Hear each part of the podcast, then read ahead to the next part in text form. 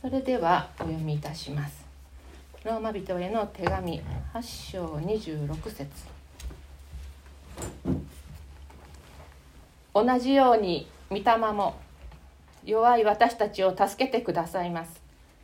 私たちは何をどう祈ったらよいかわからないのですが御霊ご自身が言葉にならないうめきを持って取りなしてくださるのです。それではこの箇所より「私が無力な時も」と題して斉藤牧師が御言葉の取り次ぎをいたします。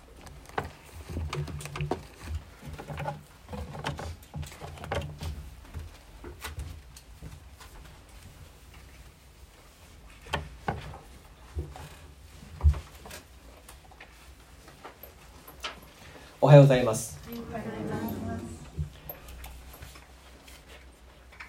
ローマ8章26節の書き出しで同じように御霊もと書かれてあります。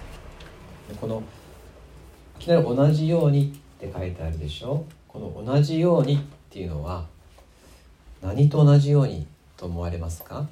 いかがでしょうか？26節の内容は今まで読んできたローマ8章の内容とどこがつながっていて何を受けて同じようになのか。一緒に読んでみましょうか。ローマ8章26節3、はい、同じように御霊も弱い私たちを助けてくださいます。私たちは何をどう祈ったらよいかわからないのですが御霊ご自身が言葉にならないうめきを持って取りなしてくださるのです。どこが同じようにでつながってるのか。でこうして読んでみるとあうめきっていう言葉前も出てきたなっていうふうに思い起こさせられるわけです。今まで2回出てきてるんですね。1回は被造物のうめきです。ローマ8章22節。読みしましょうか。3はい。私たちは知っています。被造物のすべては今に至るまで共にうめき共に生みの苦しみをしています。これ1つ目。2つ目は私たちのうめきです。23節3はい。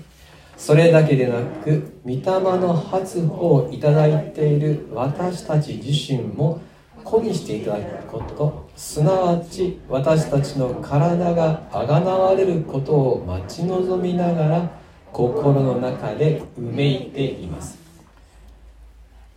ですから被造物がうめいている私たちがうめいている。そして今日ご一緒に出る3つ目に御霊がうめいている。これがどうやら同じようにだなということに気づかされるわけです。でこのこれらのうめきっていうのは私たちはうめきっていうとあんまりいいイメージないですね。苦悶にあえるみたいな感じがするかもしれませんがしかし読んできたようにこのうめきっていうのは希望に根ざしたうめきでした。後から来るものの素晴らしさを待ち望んでまだかまだかとうめく。今は苦しいことがあってもそれは生みの苦しみであると耐え忍んで前に思いを向けていくそういううめきであることを見てきました。自然界がうめいっている。私たちもうめいている同じように私たちのうちに住む精霊も共にうめきながら弱い私たちを助けてくださるというのが今日の説の言葉です。さてでは私たちの弱さとは一体何なのか。また精霊はうめきを持って私たち弱い者をどのように助けてくださるのか。ということですけれども。今日の箇所もう一回私お読みしますね。26節。同じように御霊も弱い私たちを助けてくださいます。私たちは何をどう祈ったらよいかわからないのですが御霊ご自身が言葉にならないうめきを持って取りなしてくださるのです。さてまず弱い私たちとありましたがこれはえー、訳としては「無力な私たち」と訳してもいいです。そのようにも訳せる言葉です。ですからちょっと弱いじゃないですね。徹底的に弱いものを表しています。私たちは弱いものです。私たちは無力なものです。ということが、えー、もう前提になっているっていうことですよ。私たち弱いものっていうもうそれで私たちが定義されているわけです。で私たちって書いてあるってことはこれを書いているパウロも自分は弱いものである無力なものだっていうふうに私たちと一括りになっているわけです。よろしいでしょうか、え、パウロですらあの世界宣教を成し遂げたパウロですら私たち弱いもの私たち無力なものともう最初に言い切っている。これが前提となっているってことですね。私たちもですね安心、まあ、安心しておかしいかもしれませんが弱いな無力だなと思う時にパウロと一緒にですね、まあ、肩を組んでそう私たち弱いものだって言っていいんだっていうことですね。今日は心にまず止めていただきたい。ではここでの弱さとか無力さっていうのはどのような弱さなのかどのような無力さなのでしょうか。何て書いてあるか。何をどう祈ったらよいかわからない。という無力さである。っていうんですね。祈り方がわかんない。正しい祈りがわからない。ということです。えー、随分な弱さですよね、えー、信仰者なのに伝道者なのに何をどう祈ったらいいかわからない状態っていうのはそれは確かに弱そうな気がします。力っていうのはいろいろイメージあるかもしれませんがはっきり聖書が教えるのはですね力っていうのは鍵は祈りなんですね。祈れる人が強い人なんです。祈れない人が弱い人です。正しく祈れる人はとても強いし正しく祈れない人はとても弱いんです。何をどう祈ったらいいかが分かる人っていうのはもう無力じゃないんですね。その人はとっても強いんですなぜかというと正しい祈りをするならば神様が働かれるからです。ですから私たちの強さっていうのは祈りなんですね。神様に正しく祈れるならばもう全知全能の主が私たちのために働いてくださる。ところが私たちが祈り方が分かんないと全知全能の人いらっしゃるんですけれども全くですねここにこうつながりが生まれないわけでしょう。いろんな弱さや問題私たちは悩みます。みんなねありますよね。人を愛せない。人を許せない。人間関係でいつも失敗しちゃう。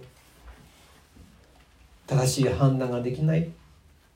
能力が足りないとかね。しかし神様が働いてくださるならばそんなの全部問題ではなくなります。問題があることが問題なんじゃなくて問題にどう対処するかが問題です。どう神様に正しくそれを差し出していくか。どう神様に持っていくかが問題なんですよ。あとは神様が与えてくださるから。ですから正しく祈れるかどうかっていうことが鍵なんですね。そして正しく祈れるならば人生のあらゆる問題に対して適切に対処し行動するできます。大胆に主に信頼できるならばそして問題をちゃんと明け渡せるならばそして神様の御心を受け止めて悟り対処できるならば私たちは何でもできるんですね。それはパウロは別の箇所で言っています。ピリピ人への手紙の4章12節13節、えー、そのままお聞きくださってもいいですし読んでみたいなって方は開いてくださっても結構です。ピリピリとの手紙の4章12節13節。開いた人がいらっしゃるんで何ページですか？400? ぴったりですねはい。ピリピ違うって言ったんですね。ピリピ4章1213ですが。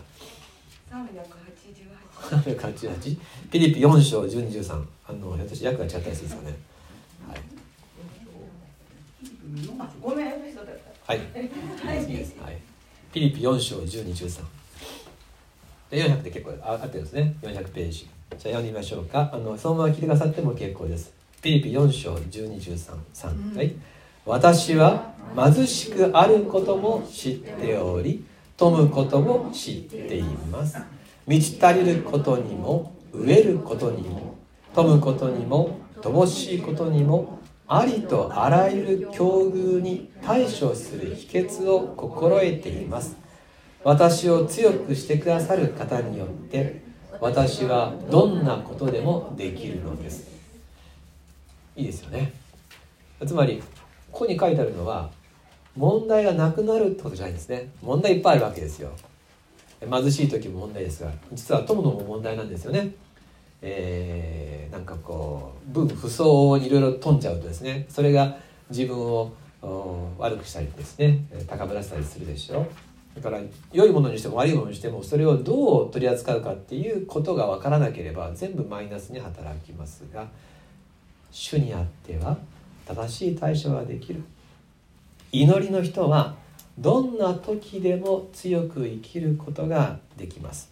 ですから正しい祈りができるっていうことが最大の力の源です。で正しい祈りをするために必要なものってのもありましてこれが問題なんですね。正しい祈りをするために必要なものの第一は信仰です。神様に対する信頼がなければもうその人は祈りません。ですからまず信仰がないとですね祈ることすらしない。信仰がまず必要。第二に必要なのは知識です。神様の御心が分からなければどう祈っていいか分からないわけですね。正しい祈りはできません。正しい祈りの言葉が分からない。知恵は必要。知識は必要。第三に必要なのは愛です。愛がなければ信仰も知識も虚しいわけです。上辺だけの祈りです。正しいけれど深みがない。神様を愛して祈る。人を愛して祈るからこそ初めて祈りは生きた祈りになります。信仰と知識と愛がなければ正しい祈りはできません。何をどう祈ったらいいかわからないんです。だからこそ私たちは無力なんです。信仰がないからです。知識がないからです。愛がないからです。だから私たちは正しい祈りはできず正しいのができないので何をどうしていいか分かんないっていうことになるわけでしょう。祈りさえすればいいのに。祈りすらできない自分。それが私たちです。祈りさえすればいいのに。その祈りがわからない。祈れない。でここでパウロ自身が自分も無力なものに加わっているということから分かることは人は全員自己中心であり無知であり不信仰だということです。これが前提です。よろしいでしょうか？私たちはみんな本来は信仰がなく知恵もなく愛もない。故に何をどう祈ったらいいかわからない。から問題が起こるたびにどうしていいか分からなくなっているということですね。人間には2種類しかありません。自分が無力であると知っている無力な人と自分が無力であるということを知らない無力な人です。この2種類しかないわけです。自分が無力だと分かっている人と無力だと思っていない無力な人。この2つしかいません。パウロは自分が無力だと分かっている人でした。まあパウロはですね気持ちいいぐらいにですねすっぱりとね私は無力だ私たちは弱いんだっていう言えちゃうんですよね。神様に対する祈りでも自力ではできないんだ。もう自分の力では何をどう祈っていいか分かんないんだっていうことを告白しているわけです。なぜパウロはそんなにも自分の弱さを受け入れることができるんでしょうか。それは彼は知っているからです。私が弱くてもどんなに弱くてもどんなに無力でも精霊が助けてくださる。その絶対の安心があるんです。精霊が祈ってくださる。私が祈れなくても精霊が祈る。これが今日のポイントです。ローマ8章25節に戻りますね。ご一緒に見しましょうか。ローマ8章26節。3はい。同じように御霊も弱い私たちを助けてくださいます。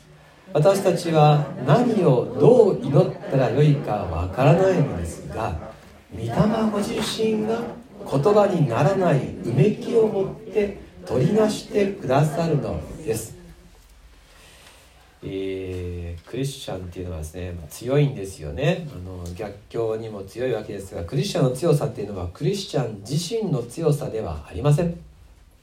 クリスチャンの強さはクリスチャンの内側に住まわれるキリストの御霊。精霊の強さです。御霊が強いんですね。ですから私たちの頑張りどころですね。クリスチャンの頑張りどころっていうのはイエス様から離れて独り立ちをするんだっていう頑張りではなくって反対にイエス様に心を開いてその愛に身を任せてゆく明け渡しの頑張りです。ここが頑張りどころですね。イエス様に任せていく。自分の無力さを本当に知っている人はイエス様に全て身を任せることができます。パウロはそうでした。自分が愚かである無力である愛がないと分かっている彼はイエス様に対して全部もう全幅の信頼を捨てている。さて私たちのうちに住まれるイエス様の御霊。精霊です。がこの方は途方もない助けの働きをしてくださっている、まあ、それは聖書の随所あるわけですが今日のところはその白尾っていうことありますよね。もうこのね勘どころですよ。今日の箇所は精霊の凄まじい助けが語られています。もうこの精霊こそ救いの勇者です。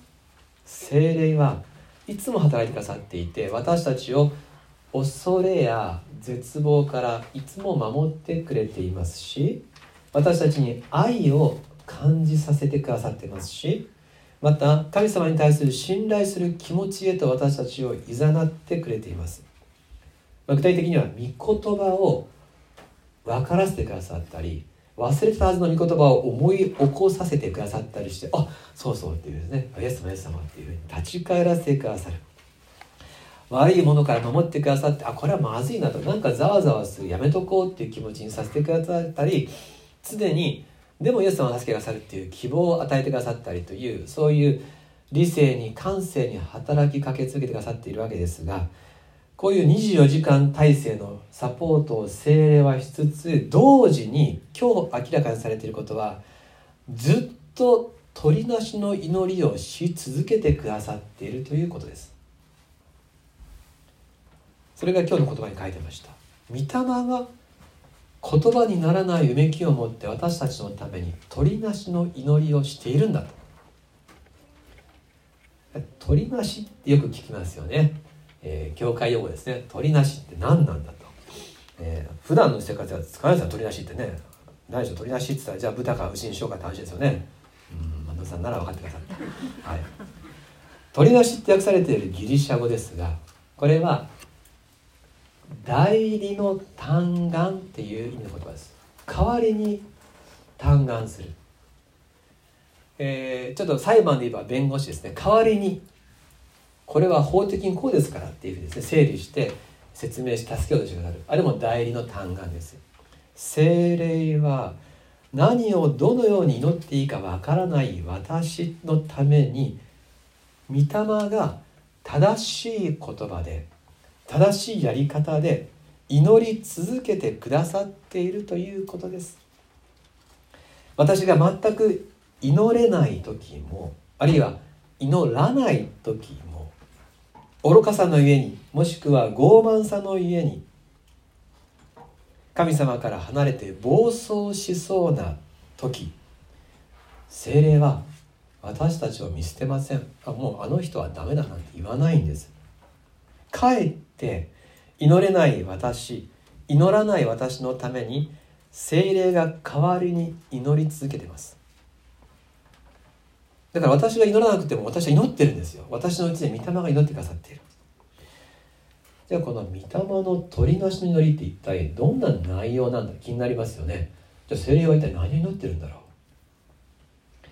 でこういう時に、えー、聖書に書いてないでしょ？精霊がこういうふうに祈ってるなんていうことは。でも精霊とイエス様同じですからイエス様の取りなしの祈りなら書いてあるわけですよ。あこれと同じなんだと思ったらいいわけです。イエス様の取りなしの祈りで考えた時にすぐ思い浮かぶのが2つあるんです。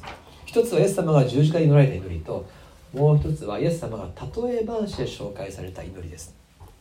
一つは十字架上の祈り。これ開かなくて結構ですがあと開きたい方はメモにもしておいてください。ルカの23章34節。父よ彼らを許しください。彼らは自分が何をしているのかが分かっていないのです。父よ彼らをお許しください。彼らは自分が何をしているのかが分かってないんです。そしてもう一つはイエス様のブドウ園の例え話。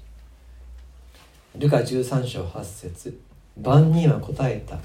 ご主人様どうか今年もう一年そのままにしておいてください。木の周りを掘って肥料をやってみます。これも取りなしですね。私たちが高ぶっているあるいは無知である。そしてもう全然別のこと考えたり暴走しようとする時イエス様は御霊が私のうちで彼らを許してください。彼を許してくださいって分かってないんです。そしてまたもうちょっと待ってください私がさらに愛しさらに御言葉を語りさらに助けて失敗しても立ち上がらせてもう一年待ってください。また身が結べるはずですからって言ってですね。そうやって私のうちで代わりに願い続けてくれている。私を見捨てない。私たちを信じて私たちに忍耐して私たちに対して希望を持ち続けてくれる。祈りの助け主。精霊がずっと祈りで私を守り続けてくださっているんです。そんな愛あるんだろうかと思うかもしれませんが祈祷会に来たら分かります。親たちがどんな思いで子供たちのためにずっと祈り続けているか。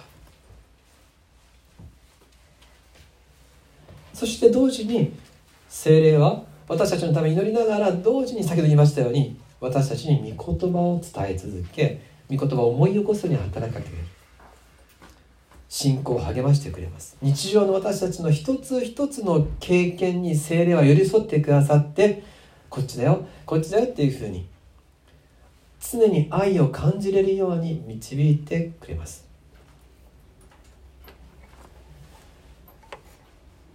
2人の若者を私知ってるんですけれども2人は信仰で結ばれた友達でした。しかし1人がだんだんと教会に来なくなり神様から離れていきました。そしてついには逃げるように遠い町に去って引っ越していきました。みんなとの関係を切って去っていきました。多くの人がその彼のために祈りました。けれども年数も経ちました。去る者は日々にうとしだんだん祈る人も減っていきました。けれどもその友達の方はですねずっと祈り続けたんです。そしてわずかな連絡を大切にして誕生日の時にね LINE をするとかですねわずかなものを大切にして友達で居続けようとしました。で何年も経って今不思議なことが起こっています。途絶えた一本一本の細いつながりがだんだんと戻ってきていて彼はもう帰ってくるとは思えなかった場所に帰ってきつつあるんです。なぜでしょうか？神様が彼を見捨てなかったから。そして神様と共に祈り続けた友が彼を見捨てなかったからです。キリストと共に生きる一人の若者がこんなふうに見捨てずに祈り続けたという事実。ならばそれをさせたところのキリストの御霊ご自身はなおさら私たちを見捨てません。なおさら祈り続けます。手を差し伸ばし続けかすかなつながりを頼りにしてあらゆる助けを与え続けます。私たちの人生の中でもたくさんのそういう回復の奇跡を見てきたことでしょう。その原動力となる御霊ご自身が私たちのうちでずっと取りなし祈り続けてきたということを今日しみじみと感謝したいんです。目に見えない働きですがこれが事実です。愛する皆様あなたが今日神様の愛を感じているのはそれは精霊が常に取りなしているからです。平安があるのは信仰があるのは希望があるのは精霊の働きです。個人の努力頑張りではありません。今も常に明日も私のうちでキリストの霊が祈り続けてくれています。祈ることをやめません。いつまでも共にいて祈り続けてくださっています。ですからあなたは大丈夫です。どうぞ自分の信仰がどうかなるんだろうかって心配しないでください。主の御霊があなたのうちで祈り続けています。あなたは大丈夫です。安心してください。人類が見つけてきたさまざまな物理法則でいろいろなものが説明されていますがいまだに多くのことは説明できません。そして人類が観測できるいろんなものを超えた言葉にならないうめきれ精霊は祈っている。でもやっぱりその物理は存在するんです。つまり私たちには観測不可能であるけれども神様の助けは現実の何かの力として存在しています。それが分かるのは創世記にあるヤコブの夢です。ヤコブ後のイスラエルっていう若者が荒野で一人で見た時夢を見てましたね。あの夢の中で何見たでしょうか覚えてますか？地と天の間にはしごがかかっていてそのはしごを見つかいが登ったり降りたりしたって書いてあるあれはまさに私たちが見えないけれども起こっていることです。皆さん一人一人に天と地を結ぶつながりがあって見つかいが登ったり降りたりしてるんですよ。エリシャを見ました。ドタンの町でアラムの軍勢に囲まれた時に若者は見なかったけどエリシャは見たんです。炎の戦車と馬が彼を守っていたって天の軍勢を守っていた。今日私たちに見えないけれども確かに主の見つかいがずっと絶えることのない連絡を取り合いながら私たちを守っている。ヤコブは夢の中でそれを見たわけそういう物理が実際にあるわけです。私はですねその子供の時にですねそういう話を聞いてもいやでも本当にあるのかな目に見えないけれどもそのやり取りなんて思ったんですが今はすっと信じられます。なぜならば私の持っているスマートフォンがそうだからです。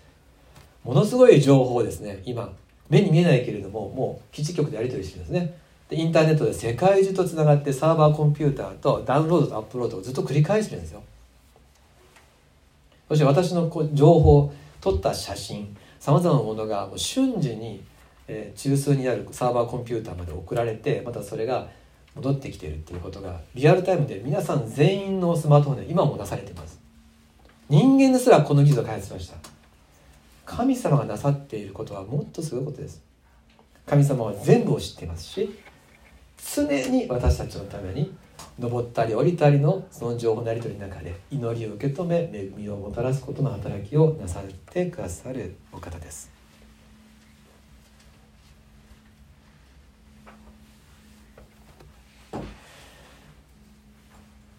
今朝礼拝始まる7分前にですね。ハッとしたんですね。まだ前奏も始まる前なのにもう静かに皆さん座って待ってるんですよね、えー、当たり前かと思うかもしれませんけどもいや前は違ったぞっていうかですね、えー、皆さんの中で今神様とのつながりを求めてそれが親しくて集まってきているというそうせざるを得ないっていうことがもうすでに主の豊かな私たちに対する導きや守りがあるということの事実です。今日の御言葉もう一遍しますね。私を読みます。ローマ8章26節。同じように御霊も弱い私たちを助けてくださいます。私たちは何をどう祈ったらいいかわからないですが御霊ご自身が言葉にならないうめきを持って取りなしてくださるのです。祈ることすら自力ではできない無力な私であっても精霊が取りなし続けてくださる中で励まされています。愛を教えられています。導かれています。そして祈れるようにしていただけます。みんなそうなります。みんな祈れない人が祈れるようになっていきます。努力している人も努力してない人もそう大差ありません。努力はあんま関係ない。それよりも主が素晴らしい。力ある主があなたを今今も許し続け今も導き続けています。信仰生活は結局のところ全て恵みです。愛する皆様聖書が教える精霊の助け。今日ご一緒に感謝しましょう。そしてまあ本当に素晴らしいことにあのうちに住まわれる精霊ってね私たち同じ精霊なんですね。一つ精霊って書いてるんですよ。一一つの精霊を私たちは同時にいいているわけです。同じ方から愛されています。そして同じ場所天の御国への思いを与えられています。だから教会っていうところは愛し合うっていうことにどうしても向かうんですよね。不思議な場所ですよ。こんだけ世代も違って背景も違ったりするでしょ。普通だったら絶対に分裂したりですね。グループはできたりですね、えー、なんかねあのぐちゃぐちゃするわけですよ。なのにこうして共に集まり共に歌いだんだんとつながっていくっていうこと。いさかいがあっても溶けていき許し合っていけるっていう。これはもう精霊の技です。だからここでも安心してください。教会がですね今後何かこう分断されたりですね仲悪くなったりするんだかなと思う必要はありません。大丈夫です。御霊は生きて働く。御霊が導く。では最後にこれほどまでに素晴らしいキリストの御霊がいるならばその方が私たちのためにいつも働いてくださっている。この方が私たちを代わりに祈り続けてくださっているならばじゃあ私たちは何を祈るべきなのか。私たちの祈りとはどうあるべきなのか。私たちの祈るべき祈りは最初に言いました。この方に対して明け渡す祈りです。明け渡していくっていう祈り。これがまず私たちの基本の祈りだということを思わされます。任せることです。弱さを認めていいし無力さを告白していいんです。ある牧師は言いました。祈りとは無力さの告白である。大ハレスリーっていう人なんですけどね。よ。くないですか？祈りとは無力さの告白であるあ私は弱いんです。わからないんです。あなたが教えてくださないと。あなたが愛をくださらなければ。あなたが一緒にいてくださらなければ。そうやって主に対して明け渡していくこと。その無力さを告白する祈りでいいわけです。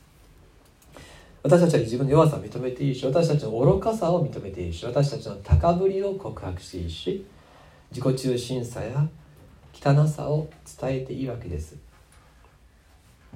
祈ることすら正しくできません。祈りもあなたがくださなきゃ祈れません。祈ることを教えてください。あなたとの暮らしの全てをあなたが手ほどきしてください。そう祈っていいんです。いやその祈りこそ主が待っている祈りではないでしょうか。私と一緒に暮らしてくださる方が私と一緒に祈り合う生活をしたいと願ってくださっている。心を明け渡し汚れもお伝えし主の前に私たちの無力さをきちんとお伝えできる。これこそ私たちの強さです。自分の弱さや無力さを認めることができる人は祈ることができて祈る人は神様からの働きを大胆に期待することができます。今日も共に心を開いて主にそれぞれの心を明け渡していきましょう。最後にもう一回ローマ8章26節をご一緒にお読みします。そして今日はこの後しばらく2分ほど時間を取りますのでそれぞれの神様との祈りの時間を持ちます。献金の時のあの応答祈りは今日はしません。まず今私たちは、えー、御言葉に答えたいと思います。ではローマ8章26節をご一緒にお読みします。3はい。同じように御霊も弱い私たちを助けてくださいます。私たちは何をどう祈ったらよいかわからないのですが御霊ご自身が言葉にならないうめきを持って取り足してくださるのです。あ今日はもう何祈ってもいいですよ。どんな惨めなこともですね伝えていいですよ。それを主が喜んで受け止めてくださる。短い時間ですが今しばらくそれぞれで主の前に心を明け渡す時といたしましょう。皆さんに祈りましょう。